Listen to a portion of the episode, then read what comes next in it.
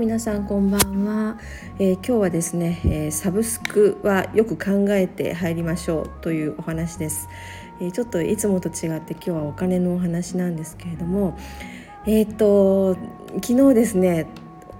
あのヨガのネインターネットでのヨガ教室っていうのを私入ったんですね。1年前にちょうど。あのコロナが始まりかけた頃ですよね。入ってでまあやる気満々でで あまりにもやる気満々でもう楽しかったんですね。ネットでヨガやるなんて初めてだったんで。でそれに入ったんですけれどもまあ続かなかったですね。半年続いたかなっていう感じですね。続かなかった理由にはいろいろあってまず、まあ、最初の頃はねすごかったんです。あの毎日 2, 2時間ずつあの受けてたんですけれどもまあ2時間が制限なんですけどね受けてたんですけれどもそれを毎日で途中でもうあの自宅勤務に切り替わったんでもう一層拍車がかかってもう楽しくてしょうがなくなっちゃってヨガやってたんですけれどもなぜかですねあのネット環境っていうか w i f i がそんなにこう早くつながらなくなったんですねスピードが遅くなってきたんですね。まあ、自粛でね家で働く人が多くなったからっていうのが原因なんですけれどもねでだんだんこうブチブチ切れるようになってきてそれで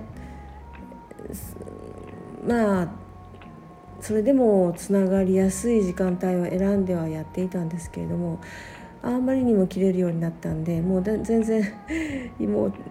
つまんなくなってしまってで気が付いたら本当にやらなくなってしまってたんですね。ただその会員の費用ですね会員の費用は1年間の区切りっていうのを、まあ、サブスクですよね毎月毎月引かれていくんですけれども1年間は解約できませんっていうプランに入ってたんですね。でほとんど後半は使わずに終わってしまったっていうもう大失敗の例ですわ。それで何ですかね始める時ってものすごくやる気にみなぎってるじゃないですか。でおまけにね最初はあの500円で最初の1ヶ月は500円ですとか最初は無料です。何週間無料ですからって言って無料期間の間に止めればそれ以上の請求はありませんからなんていうことであのそれそういうのに引っかかってついつい入ってしまうんですけれどもね。無料期間でやめやめようと思って入ってても結局無料期間が終わる前に切るのを忘れてしまってたりあとはまあねさっきみたいに続かなかったりっていうことがあるんでね本当やる気ってもう永遠に続くもんじゃないっていうか23ヶ月で終わるもんだと思ってた方がもういいですね。なのでうんあんまり長い、まあ、1年はちょっと今後も1年間っていうのは長いかなっていうのを肝に銘じて生きていこうと思いますね。